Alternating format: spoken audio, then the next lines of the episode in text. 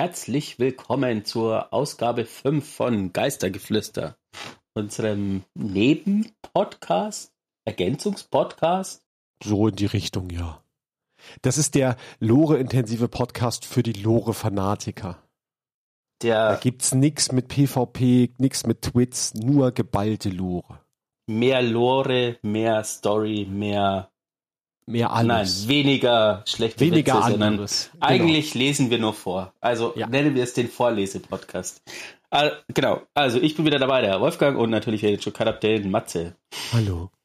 Genau, heute geht's um Geschichten der Vergessenen, Band 3. Haben wir ja angekündigt in der letzten normalen Folge, dass wir zu dem Lorbuch äh, des aktuellen 2023er Halloween-Events äh, das Lorbuch vorlesen, weil es sehr gut ist und sehr schön ist.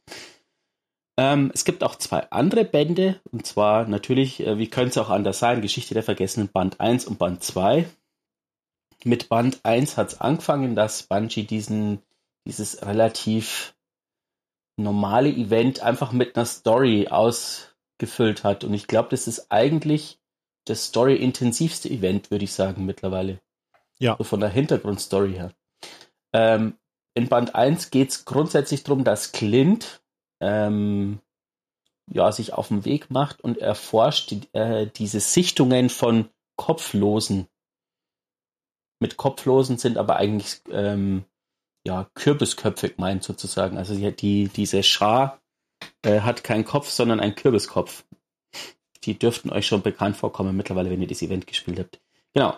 Ähm, ist unterteilt in drei Unterkapitel und zwar äh, einmal Europa, ähm, Luna und Nessus und handelt eigentlich so ein bisschen um die Hintergrundgeschichte, wie kommen die Kopflosen in die drei verlorenen Sektoren. Ähm, und ja, es endet eigentlich damit, dass Clint grundsätzlich feststellt, dass es die tatsächlich gibt. Und ähm, ja, es gibt diverse lustige Kapitel mit Aido. Ähm, Clint wird von, na, wie heißt sie jetzt? Failsafe ähm, quasi so halb erpresst und lauter so Sachen. Ähm, könnt ihr euch gerne durchlesen. Ähm, wir haben es, glaube ich, auch schon vorgelesen. Ähm, Band 2 geht es dann weiter. Da erforscht Clint tatsächlich, warum sind die eigentlich da. Also er weiß jetzt, sie sind da. Äh, es wird ihm jetzt auch geglaubt und es geht darum, wie sind die eigentlich entstanden. Da gibt es dann auch wieder mehrere Kapitel. Der ertrunkene Kapitän, äh, verlorene Legion und Eidos Funde. Und ähm, letztendlich hört es so damit auf, dass es so äh, scheinbar auf eine äh, grundsätzlich auf eine Tradition der Menschen zurückgeht, nämlich das sogenannte Heiligen aller. Vielleicht sagt euch das ja irgendwie in einem anderen Zusammenhang was. Möglicherweise. Und ähm, jetzt habe ich genug geredet und dann wollen wir anfangen. Mit Geschichten der Vergessenen Band 3. Kapitel 1. Der Turmbasar erwachte langsam zum Leben. Aido seufzte und legte das Datenpad auf den Tisch vor Krees Geist. Glint, diese Nachforschung in Bezug auf das Heiligen Allah erinnert mich an gewisse Geschichten, solche, die einem Angst einjagen. Gruselgeschichten, wie du sie nennst. Wie die über den ertrunkenen Kapitän? fragte Glint. Ganz genau, sagte sie. Mein Vater hat mir vor nicht allzu langer Zeit erzählt, Oden seien für die Schlüpflinge gedacht. Doch während wir immer Informationen über das Heiligen Allah und die Kopflosen gesammelt haben, ist mir aufgefallen, dass sich Leute aller Altersstufen und Herkünfte gern furchteinflößende Geschichten anhören, ungeachtet ihrer akademischen Relevanz oder Richtigkeit. Deshalb möchte ich etwas Ähnliches für die Leute erschaffen. Ich will versuchen, auch eine Geschichte zu schreiben. Das ist eine wunderbare Idee. Worüber willst du als erstes schreiben? Nun ja, das weiß ich noch nicht. Ich brauche noch ein bisschen Inspiration. Oh, dabei würde ich dir gern helfen. Das erste, was du über Gruselgeschichten wissen musst, ist, dass die Wahrheit manchmal das gruseligste überhaupt ist. Kapitel 2 Eris hatte Imaru in einem winzigen Raum gesteckt. Es gab keine Fenster, um zuzusehen, wie die Stunden und Tage verstrichen, keine elektronischen Geräte, die gehackt werden könnten.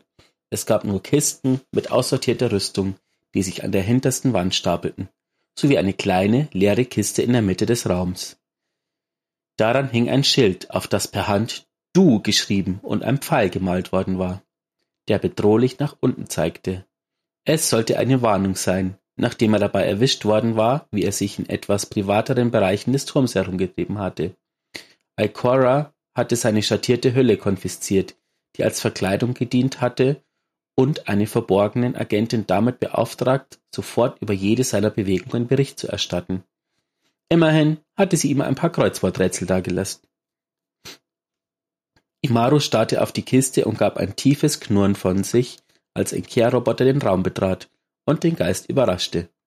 Er umkreiste seinen zufälligen, unerwarteten Besucher und scannte ihn.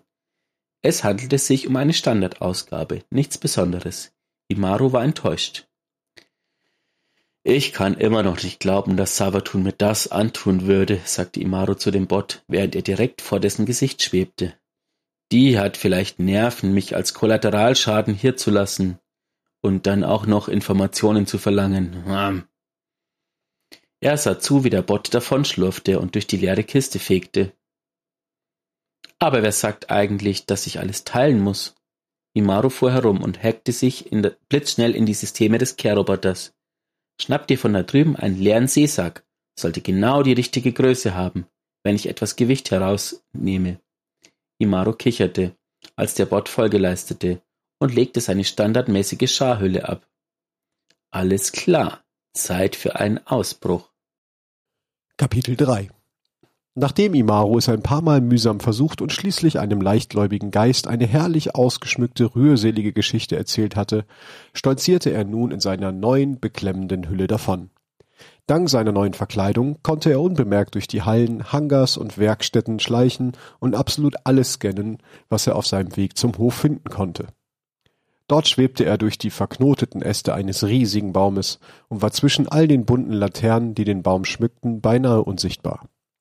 Er beobachtete, wie Hüter zwischen Kerzen meditierten, während die Flammen im leichten Wind flackerten.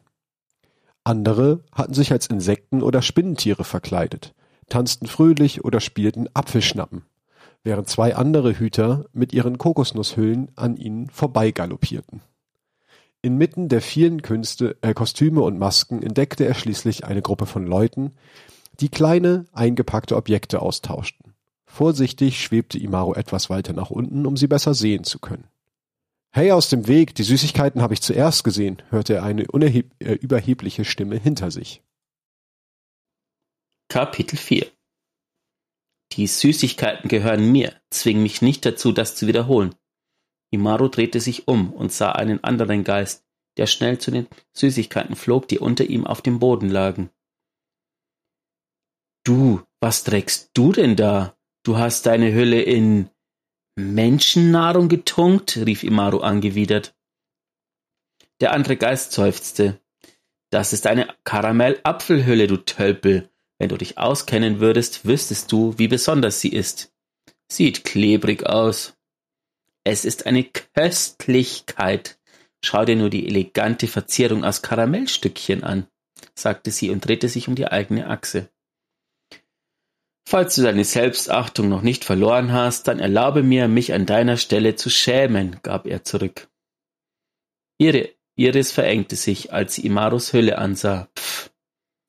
Ich bin überrascht, dass dein Hüter dich noch nicht wie eine Zitrone zerquetscht hat, schnappte sie.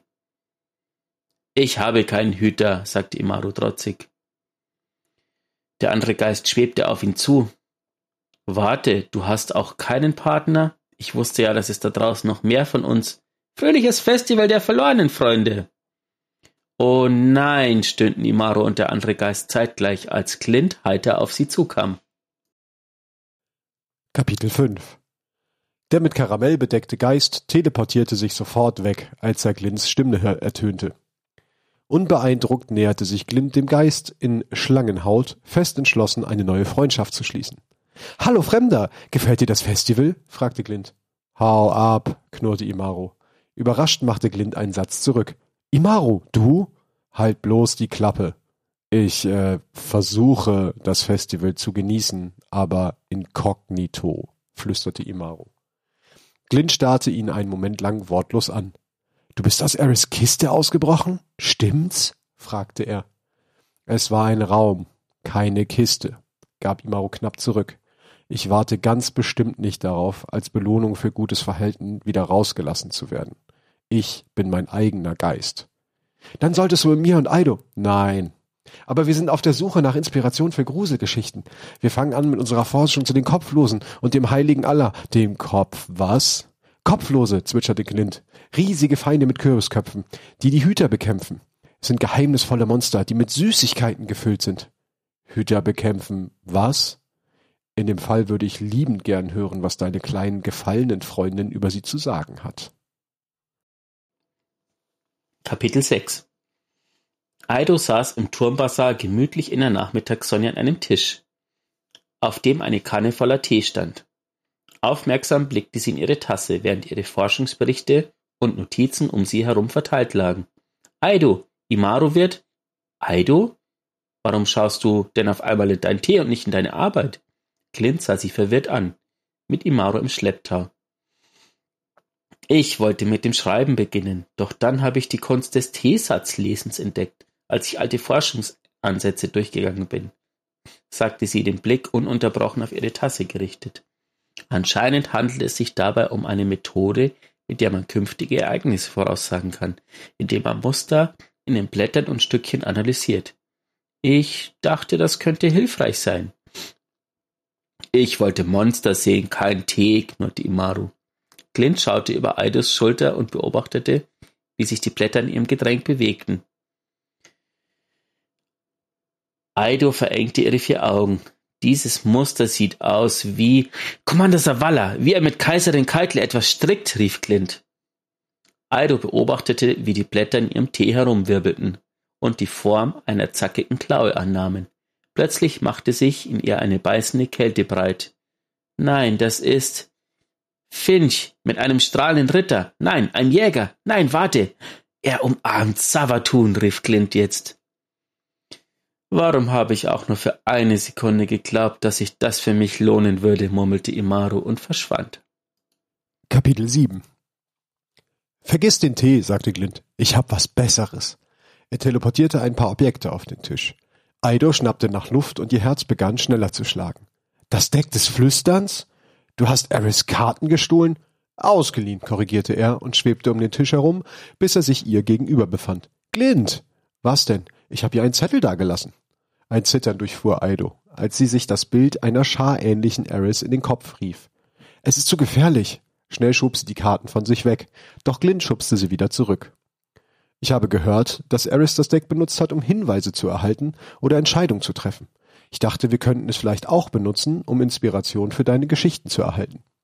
Lass es uns einfach versuchen, bettelte Glint. Wie schwierig kann das schon sein? Aido seufzte, nahm die Karten und mischte sie feierlich mit ihren vier Händen, so dass, wie der Vagabund es ihr beigebracht hatte, wie viele Karten? fragte sie. Versuch es mal mit drei, sagte Glint. Und als ich Eris dabei zugesehen habe, hat sie den Karten eine Frage gestellt.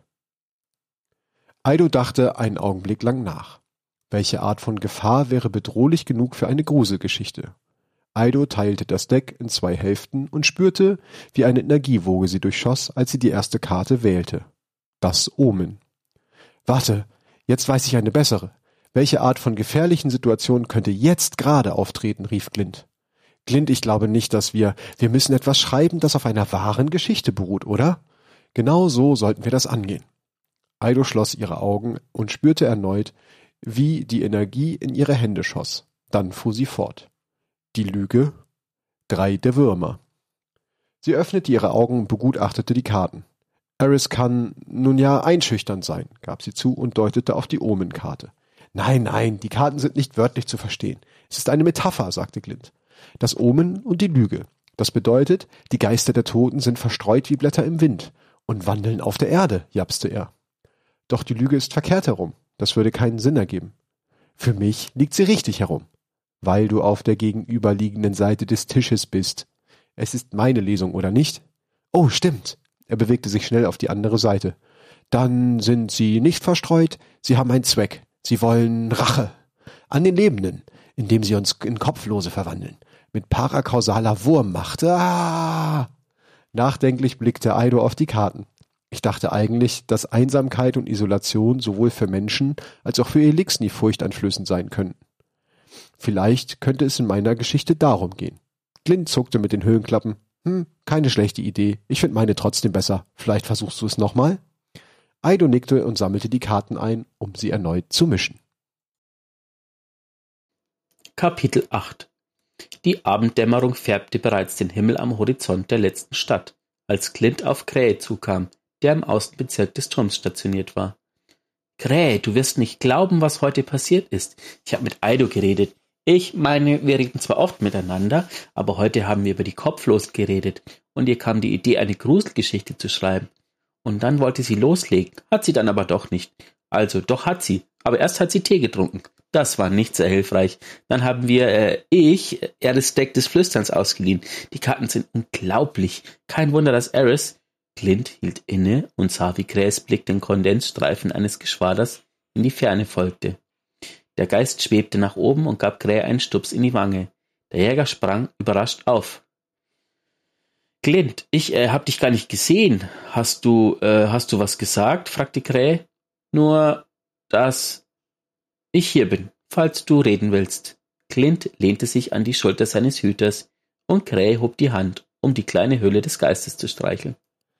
Kapitel 9 Imaro teleportierte sich wieder in die Ecke des Hofes unweit der Büste von Kate Six.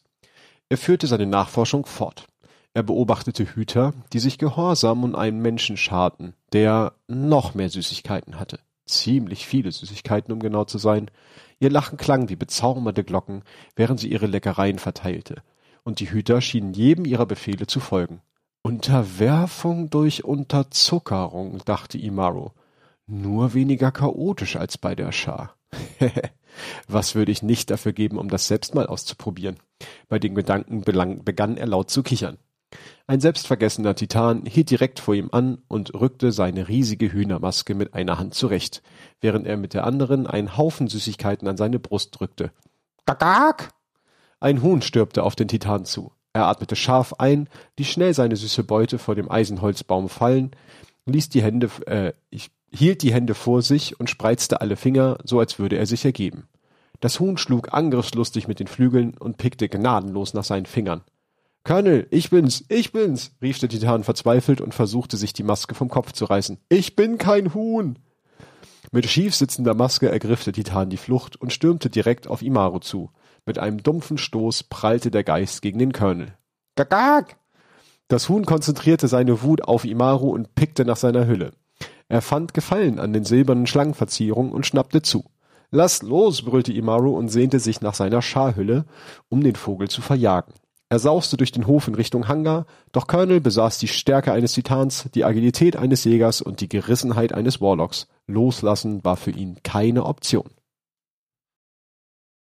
Kapitel 10 Anna Bray schlenderte mit ihrem mechanischen Hund an ihrer Seite über den Hof. Fröhliches Festival der verlorenen Eva. Oh, meine liebe Anna, rief Eva zurück und hielt ein kleines Paket hoch. Ich dachte mir, Archie hatte es verdient, das Festival dieses Jahr stilvoll in seinem eigenen Kostüm zu feiern. Anna japste vor Freude, während sie einen winzigen Umhang auspackte. Schau dir das an, Archie. Ich habe immer gewusst, dass in dir ein kleiner Jäger steckt. Sie bückte sich, um ihm den Umhang umzubinden, als im selben Moment ein Geist an ihr vorbei in Richtung Hangar sauste an dessen Hülle sich ein wütendes Huhn festgebissen hatte. Archies Umhang flatterte über das Auge des Geistes.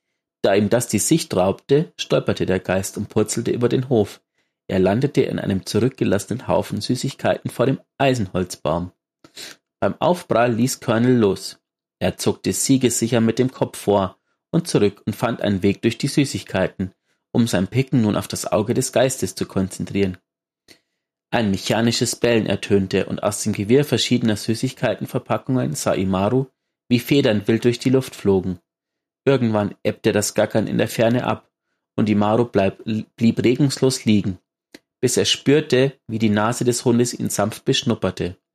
Dann erst kam der entsetzte Geist aus seinem Versteck hervor. Oh, sieh sich das einer an!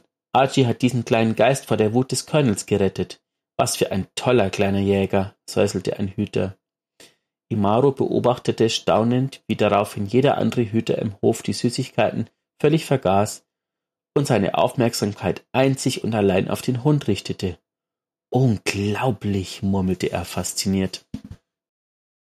Kapitel 11 Irgendwann fand Imaro Archie wieder, er lag eingerollt auf einer Decke im Anbau und schlief. Der Geist imitierte einen glottalen Laut, wie wenn sich jemand räuspert, und der Hund öffnete ein Auge. Weißt du, nach der ganzen Sache mit dem Huhn, ich hab gesehen, was du da oben gemacht hast, mit den ganzen Hütern da im Hof, wie du sie um deine ähm, Pfoten gewickelt hast. Du hast Talent, sagte Imaru und ich könnte wirklich deine Hilfe gebrauchen. Archie legte den Kopf schief und hörte weiter zu. Im Moment scheren sich diese Hüter um nichts anderes als Süßigkeiten. Es hat sie so fest im Griff und sie würden da alles für tun. Also müssen wir die Kontrolle über die Süßigkeiten erlangen. Archie knurrte. Nicht um den Hütern weh zu tun, sagte Imaro mit gespielter Aufrichtigkeit. Nur um ihnen zu helfen. Du willst doch Anna helfen, oder? Sie in Sicherheit wissen? Archie dachte einen Augenblick lang darüber nach und bellte dann zustimmend. Ihr Pakt war besiegelt. Kapitel 12 Wie nervös, wie verängstigt war ich, als sie mir sagten, er sei hier, zersplitterte Überreste, weiter nichts. Fast hätte ich geglaubt, dass mich das bloße Wissen und dass ich niemanden nirgendwo davon erzählen konnte, komplett in den Wahnsinn treiben würde. Aber man kann mir vertrauen, sagten sie, ich könnte damit umgehen, sagten sie. Ich stimmte zu und beobachtete, wartete ab. Viele Nächte lang beobachtete ich aus der Ferne. Er würde mich nicht sehen, fühlen, kennen. Ich war entschlossen. Doch das war er auch. Bum, babum, babum. Da hörte ich es, das regelmäßige sanfte Schlagen, eine stete Trommel, die mich rief, ihr zu folgen. Die Schädlinge, die Winde, sagte ich zu mir, gefangen in einer fatalen Vermutung. Ich wünschte mir, zu verschwinden. Doch sie sagten mir, dass sie mir vertrauten. Ich erwiderte, dass ich es schön schaffen würde. Auch sie waren überzeugt davon und überließen mich meiner Wache. Das Geräusch kehrte zu mir zurück, immer und immer und immer wieder, bis es die Geduld verlor und anschwoll. Immer lauter füllte es mein Herz aus, aufbrausend und widerhallend ein pulsierender Herzschlag. Ich musste ihn sehen, fühlen, kennen. Ich wusste nicht, wie dieser Gedanke in meinem Kopf gelangt war. Doch er blieb für immer dort. Babum, babum, babum. Ich legte seine Hand, äh, ich legte meine Hand um seinen Behälter. Babum, bum, babum. Dort hielt ich ihn in meinen Händen und schrie in die dichte, dunkle Tiefe. Ein Auszug aus, das verlorene Herz.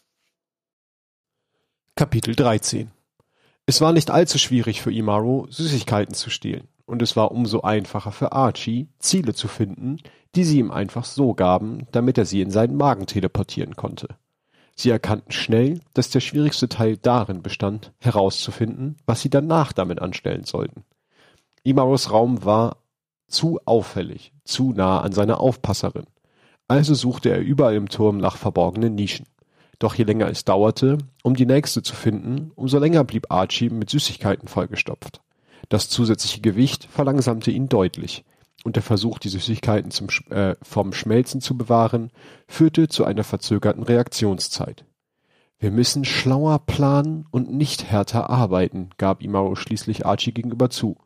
Wir müssen die Mission erweitern.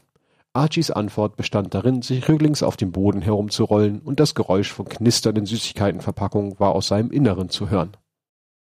Kapitel 14 Ich war einst ein Schüler, sehr bekannt unter jenen, die nicht von der großen Maschine beeinflusst wurden. Hier lehrte ich mein Haus. Sieh die Wahrheit und spreche sie aus. Sie lehnten sie ab, und so ging ich fort, denn ich konnte ihren verfaulten Glauben nicht als meinen annehmen. Der Wind war scharf, ich hatte keinen Vakuumdämmwebstoff, um mich zu wärmen. Das Gebiet war voller Gefahren. Ich hatte keinen Streuumhang, um mich zu schützen. Ich war allein und verkümmerte unter einer Decke aus Schnee. Doch dann, während ich tief schlummerte, kamen sie zu mir, größer als das Leben selbst, Schatten der Sterne, die sich um mich herum auftürmten, um meinen Namen immer lauter flüsterten, so dass mein Gehirn fast explodierte. Ein Grollen aus gebieterischen Fragen schoss durch meine Venen. und als es endlich verebbte, blieb nur eine Frage zurück. Was wollte ich? Wissen, Wahrnehmung, Erleuchtung, wie einfach, malerisch und vorhersehbar. Die Worte klangen in meinen Ohren nach wie ein Glockenschlag. Dann werden wir dich erneuern, um dich auf dem Pfad zu allumfassenden Wissen zu leiten. Und du wirst gebunden sein an eintausend Tode. Bei diesem letzten Atemzug wirst du dich hingeben, für immer beansprucht werden, geformt und erneuert im Geiste der Sterne, bis zum Ende der Zeit. Ich musste nicht nachdenken, musste nicht sehen oder sprechen. Ich musste nur wissen. Ein Auszug aus Die Tragik der Gelehrten. Kapitel 15 An der Bar des Äthertanks tummelten sich Führungskräfte der Stadt, Elixni und andere. Der, die einsamen Trinker, die Karaoke-Enthusiasten, die geselligen Zocker. Spider hörte den leidenschaftlichen Gesprächen ganz beiläufig zu, während er auf seinem Datenpad durch Zahlen scrollte und so seine Reichtümer berechnete. Das Neonlicht wurde von der silbernen Schlange der beklemmenden Hülle reflektiert, die Imaro als Verkleidung trug. Archie trabte neben ihm her, während er sich näherte. Ich habe einen Vorschlag für dich, sagte Imaro, doch Spider las einfach weiter. Wenn ich mich wiederholen muss, werde ich Wage es, und du wirst mit der, der Nächste in meiner Sammlung sein, antwortete Spider und drehte sich abrupt um, um ihn direkt anzusehen. In seinen Klauen hielt er fest umschlossen eine leere Geisthöhle. Du hast keine Ahnung, mit wem du dich anliegst, feixte Imaru. Spider bückte sich, um dem Geist direkt ins Auge zu blicken. Oh, das tue ich sehr wohl. Und jetzt raus. Süßigkeiten sind hier im Moment die gängigste Währung für fast alles, sagte Imaro schnell. Ich weiß, wie man an sie rankommt, wie man die Wirtschaftslage der Stadt beeinflusst sozusagen. Aber ich brauche jemanden, der Zugriff auf Lagerräume hat. Jede Menge. Spider hielt einen Augenblick inne. Wie hoch ist mein Anteil? 15 Prozent. Außerdem brauche ich Teile für Archie hier, damit er die Güter schnell über große Distanzen zu einer größeren Einrichtung teleportieren kann versprach Imaru mit zuckersüßer Stimme. Fünfzig Prozent gab Spider zurück. Fünfzig Prozent fürs Lagern? Die Teile, die Lagerung und alles, was damit einhergeht. Du spinnst wohl. Fünfzehn. Sechzig. Mein letztes Angebot. Imaru verengte seine Iris. Fünfzig. Sechzig, wiederholte Spider und richtete sich dann an Archie. Und was ist mit dir? Du bist damit einverstanden? Archie bellte aufgeregt und Spider legte seine Finger aufeinander. Sieht aus, als hätten wir einen Deal. Kapitel 16 Der Umhang ist hinreißend, Elsie. Den musst du sehen, schwärmte Anna über ihr Headset, während sie in ihrer Werkstatt an etwas tüftelte. Plötzlich erschien eine Benachrichtigung auf ihrem Computer und sie runzelte die Stirn. Selbst wenn du diesen Hund in eine Papiertüte stecken würdest, wäre er immer noch unfassbar süß, sagte Elsie. Am anderen Ende der Leitung war es still. Anna, bist du noch da? fragte Elsie. Hm? antwortete Anna, während sie sich auf dem Computerbildschirm konzentrierte. Elsie lachte. Ich melde mich später nochmal. Nein, warte, rief Anna. Ihre Stirn war von Sorge durchzogen. Sorry, es ist nur, irgendwas stimmt mit Archie nicht. Ist er verletzt? fragte Elsie besorgt. Nein, aber ich habe gerade eine Fehlerdiagnose von ihm erhalten. Das ist heute schon die zweite. Ich dachte, die erste war nur ein Versehen. Sie seufzte.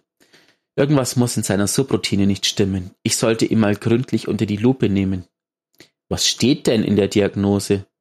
So einiges. Die einzige Konstante sind die chemischen Gleichungen, Formeln und Bindungen.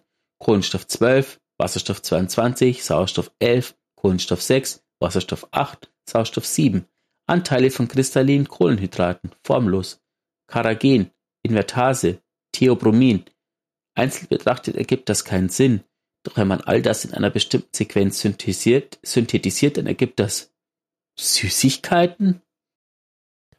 Kapitel 17 Imaro war dabei, ihre to Tagesausbeute zu überprüfen, als Spider sich meldete. Hältst du mich für dumm? knurrte Spider. Ich weiß nicht, wovon du äh, redest sagte Imaro ganz ruhig. Die Zahlen stimmen nicht. Die Ladung, die dein Köter ausgewertet hat, passt nicht dazu, was meine Lakaien im Lagerhaus gezählt haben. Ich zieh dich nicht über den Tisch. Frag vielleicht mal deine Lakaien. Wenn du mir weiterhin verdrehte Zahlen lieferst, platzt unser Deal, ist das klar. Dann kannst du deine 40 Prozent vergessen. Oh, noch was. Ich sehe immer wieder Hüter, die ihre Süßigkeiten im Turm holen. Kümmer dich darum, verlangte Spider und kappte die Verbindung. Hm, vielleicht reicht das nicht, sagte Imaro zu Archie. Der Hund sah ihn ratlos an. Wir müssen uns an etwas Größeres wagen. An etwas Kopfloses. Kapitel 18 Hey, rief Imaru. Als Antwort darauf begannen die Wände innerhalb der Ausgestoßenen zu quietschen und zu knarren, was in ein Zittern überging, so als würden die steinernen Hallen plötzlich einfach zerbersten. Er war allein. Imaru erkundete das Schiff, bis er auf Regale stieß, auf denen Einmachgläser an der Wand entlang aufgereiht waren. In einem Glas befanden sich Augäpfel, die langsam in einer zähen Flüssigkeit hin und her rollten und deren Staden Imaru durch den Raum folgte. Es gab Hunderte seltsamer Proben und Organismen. Manche waren möglicherweise noch am Leben, doch er war nicht sonderlich erpicht darauf, es herauszufinden. Von weiter vorn nahm er ein unglaublich tiefes Geräusch wahr. Die Infraschallvibrationen wurden zu einem brummenden Stöhnen, das immer lauter wurde, bis man es nicht mehr beschreiben konnte. Das Geräusch kam auf ihn zu, es kam immer näher und näher, und dann hörte es auf. Alles hörte auf. Imaro drehte sich um und starrte unmittelbar in das blutrote Auge eines anderen Geistes. Zurück! schrie Imaro. Der rotäugige Geist folgte der Aufforderung. Sein Auge schien aus der grotesken, auf liebelose Weise gebastelten Hülle hervorzuquellen, die, die sich in sich selbst verkantete und an einer Seite nach unten hing. So hing der Geist in Schieflage in der Luft, als würde er, das Gewicht der ganzen Welt mit sich herumschleppen. Ist, ist der Vagabund hier? Die Iris, die Iris des Geistes flackerte sehr schnell rot und blau in einem hypnotisierenden Muster. Das bedeutet dann wohl nein. Sag mal, äh, hast du auch einen Namen, Kumpel? Das Auge des anderen Geistes wurde sofort tiefrot und starrte Imaru weiterhin an. Alles klar. Äh, der Vagabund. Er hat doch eine Menge Material über die Kopflosen gesammelt. Hast du was dagegen, wenn ich's mir mal anschaue? Alles, was du von ihnen hast? Der andere Geist schwebte zu einem Behältnis, auf dem Kabalhirne stand, und strich liebevoll mit seinem Hüllenklappen über den Deckel. Nein, warf Imaru ein. Nein, äh, diese Gehirne brauche ich nicht. Nein, die da auch nicht. Nein, nein, die Augen kannst du auch behalten.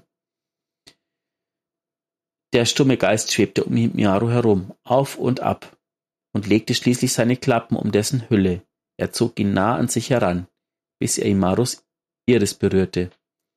Du bist beschäftigt. Ich komm einfach gar nicht erst wieder, flüsterte Imaru, als er sich schnell befreite und wegteleportierte. Kapitel 19 Als Imaru und Archie zurück in der letzten Stadt waren, schauten sie sich ihre Informationen über die Kopflosen noch einmal von einem Computerterminal aus an. Ich glaube, das ist alles. Der Vagabund war eine Sackgasse, sagte Imaru. Archie antwortete mit einem Jaulen. Ich will nicht drüber reden. Er er hatte nichts, was nützlich für uns war. Schau mal, immerhin haben wir Glins und Eidos Daten. Und die Beute, die ich dem Hüter stibitzt habe, während wir unterwegs waren. Damit können wir einiges anfangen. Archie sah ihn skeptisch an. Imau legte seine Scharhülle wieder an und seufzte. Du wirst schon sehen. Jetzt geh und finde ein paar Vorräte für mich. Wir haben zu tun. Kapitel 20 Was denkst du? fragte Aido voller Hoffnung, als Misrax ihr Datenpad vor sich auf den Tisch legte.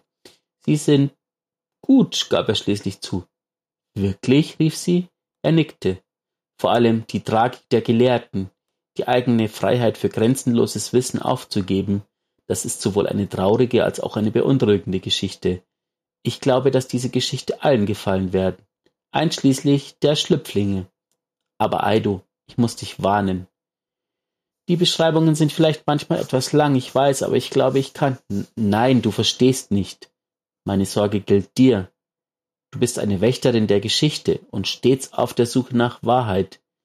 Wenn du diese Geschichten veröffentlichst, bringst du deinen Namen, dein ehrenvolles Ansehen als Schriftgelehrte mit Unwahrheiten in Verbindung. Aido runzelte die Stirn und dachte kurz darüber nach. Warum kann ich nicht beides tun? Misrak seufzte. weil die Geschichtsschreibung vielleicht nicht den Unterschied erkennen wird. Kapitel 21 Der Einbruch der Nacht war nie so dunkel, wie wenn die letzte Stadt das Festival der Verloren feierte. Laternen tauchten die Menschen in ein Mosaik aus Pastellfarben. Brennende Kerzen warfen ihren Schein auf ihre Opfergaben für die Toten. Ein einsamer Jäger ging zwischen den Andenken entlang und hielt immer wieder an, um sich alle anzusehen. Manchmal waren es Blumen, manchmal Essen. Andere wiederum waren liebevoll aufbewahrte Schmuckstücke oder handgeschriebene Notizen, die von Erinnerungen und Liebe erzählten. Fotos, von Kindern gemalte Bilder.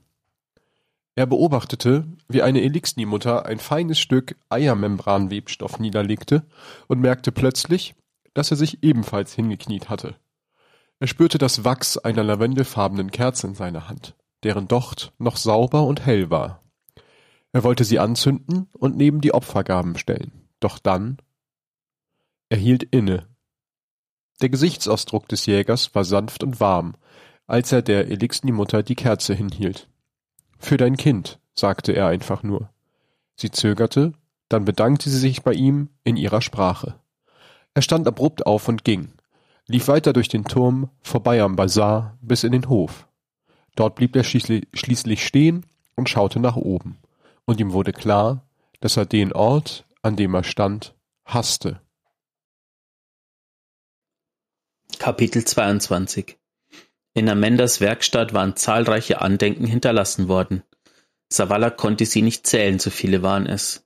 Er stellte sie zur Seite, um die Schäden zu überprüfen, die Colonels Wutausbruch im Turm am selben Tag verursacht hatte. So viele Federn, sagte er nachdenklich. Er zog an einem Tuch, das über Amandas Besitztümer hing, um die zerbröckelten Kerzen aufzusammeln, die davor lagen. Ein Behälter mit Schrauben und Muttern fiel von einer Werkbank. Savala japste, als sie alle herunterfielen und sammelte sie schnell auf, bevor sie wegrollen konnten. Er entschied sich dafür, sie sicher in einer Schublade zu verstauen. Während er das tat, glitten seine Finger an einem gefalteten Stück Papier entlang. Er öffnete es. Ein buntes, selbstgemaltes Bild, nicht von Schiffen, nicht von Abenteuern. Es zeigte einen großen, blauen Titan mit einem kleinen Mädchen, das lächelte. Tränen stiegen ihm in die Augen und er hielt das Bild nah, ganz nah an sein Gesicht. Kannst du nicht schlafen? fragte eine ruhige Stimme. Savala sah auf und bemerkte, dass Krähe vor ihm stand. Das könnte ich dich wohl auch fragen, gab Savala zurück. Willst du Gesellschaft? Savala nickte und steckte das Bild behutsam in seine Tasche. Er betrachtete den Arbeitsbereich um sich herum. Die halbvolle Tasse Kaffee, die in einzelnen Schweißerhandschuh, die Datenpads und Blaupausen, abgenutzte Lappen und Werkzeuge. Ich wusste immer, dass ich mich dieser Aufgabe irgendwann stellen muss. Heute Abend fühlt sich irgendwie wie der richtige Zeitpunkt an, sagte Savalla. Vorsichtig hob er einen Schraubenschlüssel auf. Ich muss ein gutes Zuhause für ihre Werkzeuge finden. Jemand, der sie wirklich zu schätzen weiß. Krähe schenkte ihm ein kleines Lächeln. Ich glaube, ich kenne da jemanden. Kapitel 23 In den Tiefen des Turms bastelte Imaru an dem Prototyp eines Oberkörpers für sein Monster, der aus zusammengeflickten Überresten toter Kopfloser und Kürbisstücken bestand. Letztere hatte er mitgehen lassen, als er mit dem Hüter unterwegs gewesen war. Fehlende Teile, wurden anderweitig ersetzt. Der linke Arm stammte von einem toten Oger, der rechte war aus einem gerade neu erschaffenen Leibeigenen gerissen worden. Imaru arbeitete bis tief in die Nacht. Er verkabelte, schweißte, nähte und schnitt. Endlich war er fertig. Imaru schickte einen Stromstoß durch die Kabel und füllte seine Schöpfung mit abgezapftem Äther. Die Brust begann anzuschwellen und sich zu heben, als würde es atmen.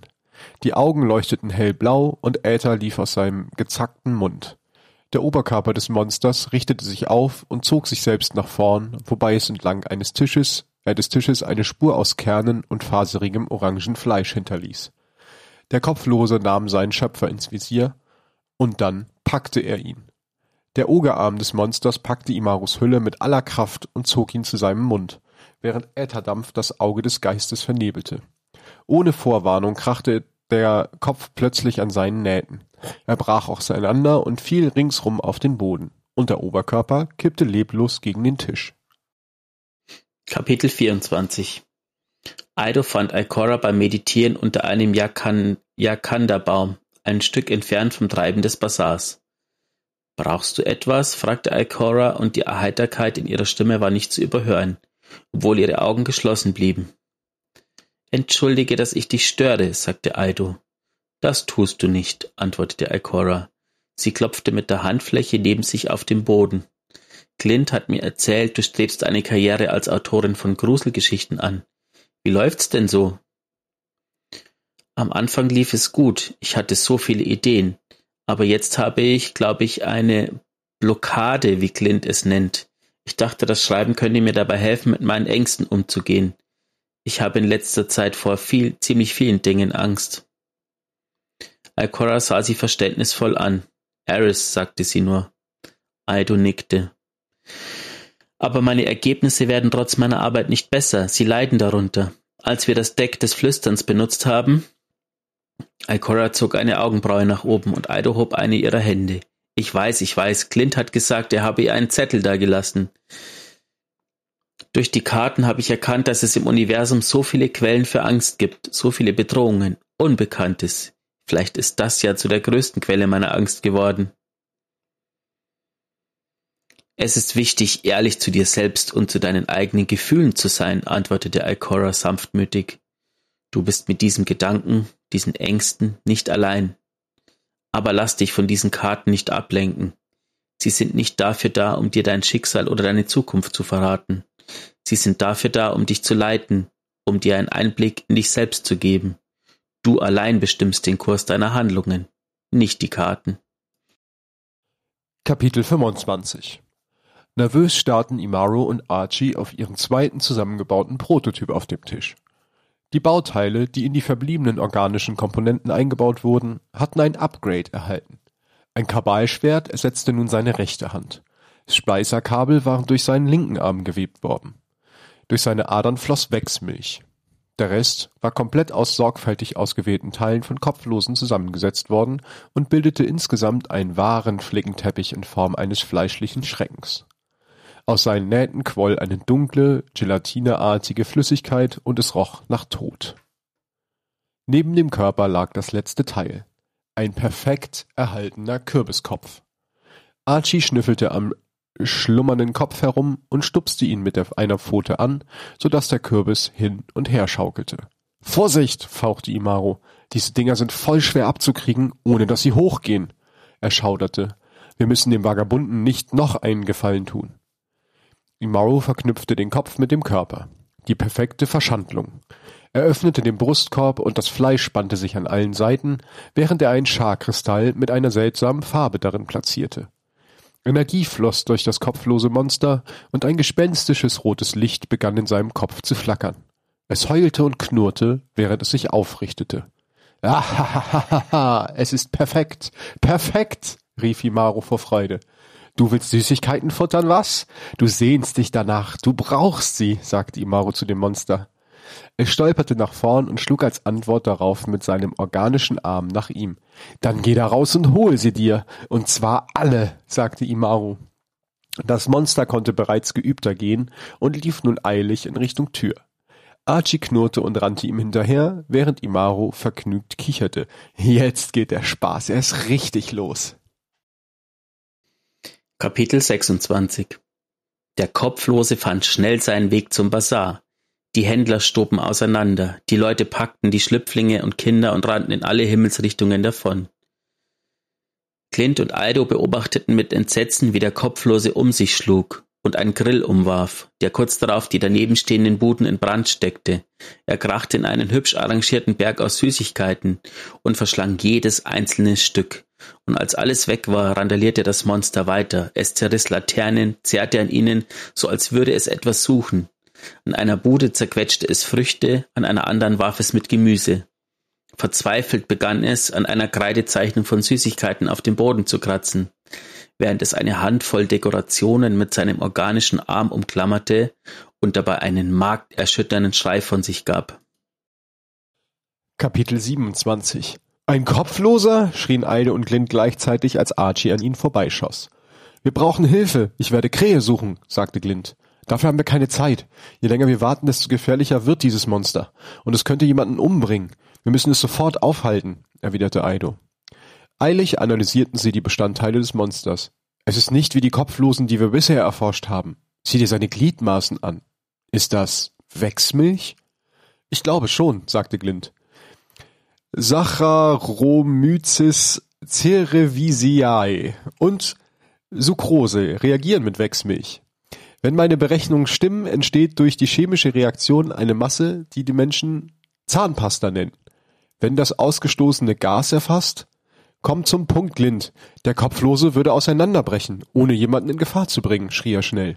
Es müsste ein, den Katalysator als Nahrung zu sich nehmen, schlussfolgerte Aido. Genau, aber wir können es nicht mit Brot zwangsernähren, es frisst Süßigkeiten. Archie hörte unterdessen nicht auf, neben ihn zu bellen. Ich verstehe die Hundesprache nicht, sagte Glint, und Eide zuckte mit den Schultern. Archie knurrte und materialisierte dann einen Haufen Süßigkeiten auf dem Boden. Eido und Glint sahen einander überrascht an. So wird es gehen, sagte Eido. Kapitel 28 Eido rannte zu einem der Händlertische in unmittelbarer Nähe, an dem Elixni-Backwaren verkauft wurden, und schnappte sich den größten Leib, den sie finden konnte. Unaufhaltsam rissen ihre vier Hände Stücke davon ab und verpackten sie in Süßigkeitenverpackung, und sie bemerkte plötzlich, dass sie sehr froh darüber war, eine Elixni zu sein. Eido, schrie Clint. Sie hob den Blick und sah, wie der Kopflose auf sie und den gemischten Haufen aus Süßigkeiten auf dem Boden zustürmte. Sie sprang gerade noch rechtzeitig aus dem Weg, als der Kopflose sich auf die bunten Verpackungen stürzte.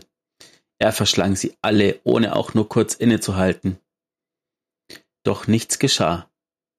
Ich verstehe das nicht, sagte Clint. Das hätte funktionieren müssen. Vielleicht gibt es in ihm drin eine Kammer, etwas, das die Wechselmilch beinhaltet und sie von dort aus in den Körper pumpt? fragte Aido. Finden wir es heraus, sagte Clint. Er sauste auf den Kopflosen zu und scannte ihn, während dieser aufgebracht nach ihm schlug. Der Brustkorb, rief Clint in dem Moment, als das Monster ihn wegschlug. Clint wirbelte durch die Luft. Ihm wurde schwindlig, aber er blieb unverletzt. Archie bellte und rannte sofort los, um den Kopflosen dazu zu bringen, ihn zu verfolgen. Der Hund lockte ihn in Richtung des Popcornstands und flitzte zwischen seinen Beinen hin und her. Das Monster stolperte und Archie sprang nach vorn, um ihm einen heftigen Schubs zu geben. Das Monster bekam den riesigen, gusseisernen Topf zu fassen und riss ihn mit sich zu Boden. Der Topf landete mit einem heftigen Knacken auf seiner Brust, worauf sich Popcorn und heißer, flüssiger Zucker in den Körper des Kopflosen ergossen. Das Monster kreischte vor Schmerz und kämpfte sich frei. Es stand schwankend auf, Wechsmilch blubberte aus der Wunde in seiner Brust heraus. Krähe, Savala und Enna kamen zusammen mit Clint herbeigeeilt, doch Aido schob sie weg. Geht zurück, rief sie und suchte Schutz. Der Kopflose schrie erneut, während sich sein Körper ausdehnte und die Kanten des Kürbiskopfs zu knacken und zu bersten begannen. Plötzlich explodierte das Monster und brach in einem schaumigen Regenbogen aus, der sich aufblähte und hoch in den Himmel wuchs, bevor er zu Boden krachte und den gesamten Basar in ein klebriges Meer tauchte. Kapitel 29 die Überbleibsel der Festivalbuden lagen auf einem Haufen, und absolut alles und jeder war mit einer Schicht aus ekligem, schaumigem Kürbisschleim überzogen. Imaro schwebte herbei, er tanzte beinahe durch die Luft, als er sich die Zerstörung ansah. Habt ihr das gesehen? Das war ein riesiger, schaumiger Widerling, lachte er. Besser als alles, was ich mir je hätte vorstellen können. Du warst das, brüllte Grehe, und Imaro machte als Antwort eine Art Verbeugung in seine Richtung. Ich habe die Ereignisse nur ins Rollen gebracht. Deine kleinen Freunde da haben den Job zu Ende gebracht. Diese klebrige Substanz, die ist übrigens echt der Wahnsinn. Nichts zu meckern. Das war die Blicke auf euren Gesichtern gerade echt wert, gackerte er und schwebte davon. Fröhliches Festival der verlorenen Fleischbällchen. Kapitel 30 Was für ein Chaos, sagte Aido. Die Zerstörung des Festivalbereichs auf dem Bazar ist so traurig. Die Substanz, die bei der Explosion erschaffen wurde, nun ja, sie ist viel klebriger, als wir berechnet hatten. Mal ganz abgesehen vom Geruch, sagte Savala und hielt sich die Nase zu. Das ist unerträglich. Anna wischte sich etwas von dem Material von der Schulter. Hm, es ist eklig, aber nach wie vor nur organisches Material. Als ich vor ein paar Tagen bei Archie eine Fehlerdiagnose durchgeführt habe, habe ich ein Aufräumprotokoll in seinen Subroutinen entdeckt, aber ich konnte nicht auf den Code zugreifen. Vielleicht können wir ihn bitten, es hier mal auszuprobieren. Was macht ihr denn damit? Alles auf einen Haufen packen und auffressen? fragte Krähe. Anna zuckte mit den Schultern. Es gibt nur einen Weg, das herauszufinden. Archie, könntest du es ausführen? Archie bellte und machte sich an die Arbeit.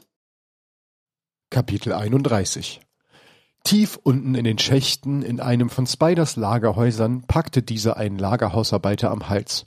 Erklär mir mal eines. Als die Regel Klauen verboten erklärt wurde, welchen Teil davon hast du nicht verstanden?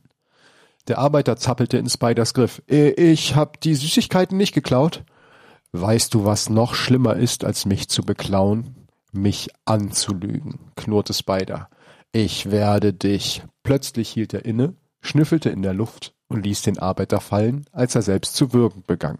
Was ist das für ein Gestank? Er sah nach oben, von wo aus ein Schwall aus bunt leuchtendem Schaum und fauligen Kürbisregen auf ihn herabprasselte.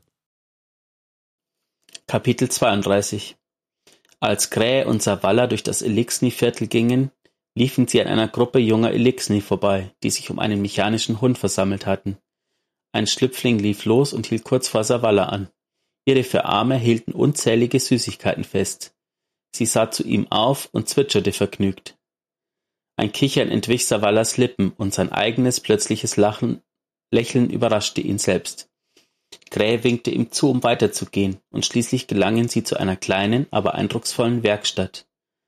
Auf einer Hebebühne stand ein Sparrow, dessen Schubdüsen entfernt worden waren. Darunter werkelte ein Elixni herum. So langsam wird er was, rief Krähe. Die junge Mechanikerin zuckte erschrocken zusammen und stieß sich am Sparrow den Kopf. Unter angehaltenem Atem murmelte sie ein paar Worte auf Elixni. Itzelas, wer hat dir diese Fluchsprache beigebracht? schimpfte Nick, als sie um eine Ecke kam. Du warst das, entgegnete Itzelas grinsend. Hm, vermutlich schon. Komm, begrüße unsere Gäste. Das sind Nick und ihre Schwester Itzelas, das ist Commander Savala, sagte Krähe. Itzelas, das ist ein eigenartiger Name, sagte Savala. Nick schlang zwei Arme um ihre jüngere Schwester. Normales Elixni würde für die hier nicht ausreichen. Itzelas schob ihre Arme von sich und fing sich so ein Lachen von Nick ein. Savala nickte. Es ist eine Freude, euch beide kennenzulernen. Wir wollen euch nicht von der Arbeit abhalten, aber nun ja, es gibt da etwas, das ich euch heute persönlich ausliefern wollte. Er hielt eine kleine, unscheinbare Werkzeugkiste hoch. Nicks Augen weiteten sich und sie schnappte nach Luft. Laut Amandas Anweisungen sollte das hier jemand bekommen, der wie eine Maschine denkt und, und durch dessen Adern Öl fließt. Wir konnten uns keine besser dafür geeignete Person vorstellen als dich, Nick, erklärte Krähe. Nick nahm das Geschenk an, und Savala hielt Itzelas einen Gegenstand hin, der in Stoff gewickelt war. Und laut dessen, was Krähe mir über dich erzählt hat, bin ich mir sicher, Amanda würde wollen, Amanda würde wollen, dass du das hier bekommst. Itzelas faltete den Stoff auseinander, was einen abgenutzten Schraubenschlüssel offenbarte. Behutsam fuhr sie über die Initialen, die in das Werkzeug eingraviert waren, und schloss es dann fest in die Arme. Commander, ich würde Sie gern kennen. Wie du sie gekannt hast, erzählst du uns ihre Geschichten? Es gibt Holoaufnahmen von einem Servitor. Wir könnten eine Zusammenschau machen, sagte Nick und, und, winkte die, beiden Hüter herein. Möchtet ihr einen Tee? Savala schaute in Itzelas erwartungsvolle Augen und erkannte etwas, das er einmal im Blick eines kleinen menschlichen Mädchens gesehen hatte. Vor so vielen Jahren. Es wäre mir eine Ehre, Ihre Geschichte mit euch zu teilen. Epilog Die wunderbaren Geschichten, die du hier gelesen hast, sind nun Teil der Elixni-Archive. Vielleicht magst du nicht glauben, dass auch nur eine davon wahr ist. Aber falls doch, dann solltest du eines wissen dass du in guter Gesellschaft an der Seite jener bist, die gelebt haben, um diese Geschichten zu erzählen. Das Universum ist ein Rätsel, wild und mysteriös, voller Angst und Schrecken und Versuchung. Aber gehe dorthin, wohin andere sich nicht gewagt haben.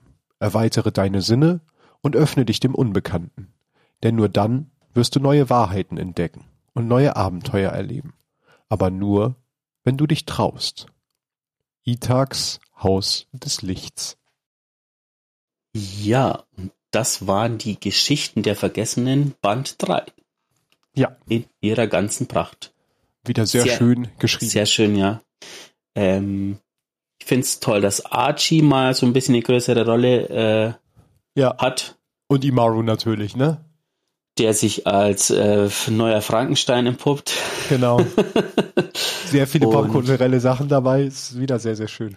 Aber auch äh, neben dem ganzen Spaß und Halloween-Dings auch wieder so ein bisschen auf die Tränendrüse Drüse drückt ähm, mit ähm, Amandas Werkzeug und Nick, die, das ist ja in einem anderen Lorbuch, äh, wo man früher, also man hat vorher quasi kennengelernt, wie es sich Amanda mit Nick anfreundet und quasi so ein bisschen unter ihre Fittiche nimmt und ist, glaube ich, ein sehr würdiges, würdiger Empfänger für ihre Werkzeugtasche. Was mich noch interessiert, ob du da eine Idee hast, Kapitel 21, der namenlose Jäger. Ob das wirklich nur ein namenloser Jäger ist oder ob das noch irgendwas Tieferes zu bedeuten hat da drinnen. Weil gerade dieser letzte Satz, ist ja irgendwie hm. auch spannend. Ich meine, wir kennen nicht mehr so viele Jäger mit Namen. Und mir kommt da eventuell sogar jemand im Kopf, der das sein könnte. Naja, also eigentlich könnte es ja, glaube ich, ist es Krähe, weil im nächsten Kapitel ist Krähe ja bei Amanda ja, sozusagen. Das denke ich halt auch. Mhm. Und das zeigt aber nochmal eine kleine Ebene von Krähe und vielleicht auch etwas, was man sich für die Zukunft merken kann. Ja. Genau. Genau. Dann sind wir eigentlich durch. Sollen wir noch mit einem, mit einem, einem Satz was zu den brandaktuellen News sagen am Ende von dem Geistergeflüster oder machen wir das nicht, weil es eigentlich ins Geistergeschichten gehört? Mm, doch, wir können insofern was sagen. Also wir, wir während der Aufnahme, ähm, wir haben das zweigeteilt aufgenommen, ähm, wurde ja publik, dass wohl Bungie jede Menge Mitarbeiter entlassen hat. Ähm, ihr könnt euch dazu jeden x-beliebigen Content Creator anschauen, der natürlich, die alle sofort auf den Zug aufgesprungen sind. Natürlich, ähm, alle haben eine Meinung erstmal dazu. Genau. Wir verfolgen die Geschichte natürlich, aber wir versuchen das auch sachlich zu verfolgen, also nicht ähm, ja, in der Emotion aufzugehen, sondern einfach schauen, was ist tatsächlich die Wahrheit und was nicht und werden euch das dann vermutlich zeitnah in anderer Form nochmal präsentieren oder auch drüber reden und dann unsere Fall, Meinung klar. dazu sagen. Genau. Ich meine, Stand jetzt kann man ja kurz sagen, gibt es halt auch nur die Infos, dass Entlassungen passiert sind genau. und noch passieren werden. Aber die Auswirkungen sind noch nicht bestätigt. Natürlich ist es naheliegend zu mutmaßen, aber das ist alles noch nicht bestätigt seitens. Bungie. Mhm. Genau. Das ist so der aktuelle Stand. Das heißt, aktuell können wir da auch noch gar nicht mehr zu sagen. Ähm, ja, aber spätestens im nächsten Geistergeschichten werdet ihr da unsere Sichtweise zu hören und auch einmal gesammelt und aufbereitet die ganze Situation hören. Ganz genau. Bis dahin, bleibt's gesund. Und Augen auf Hüter.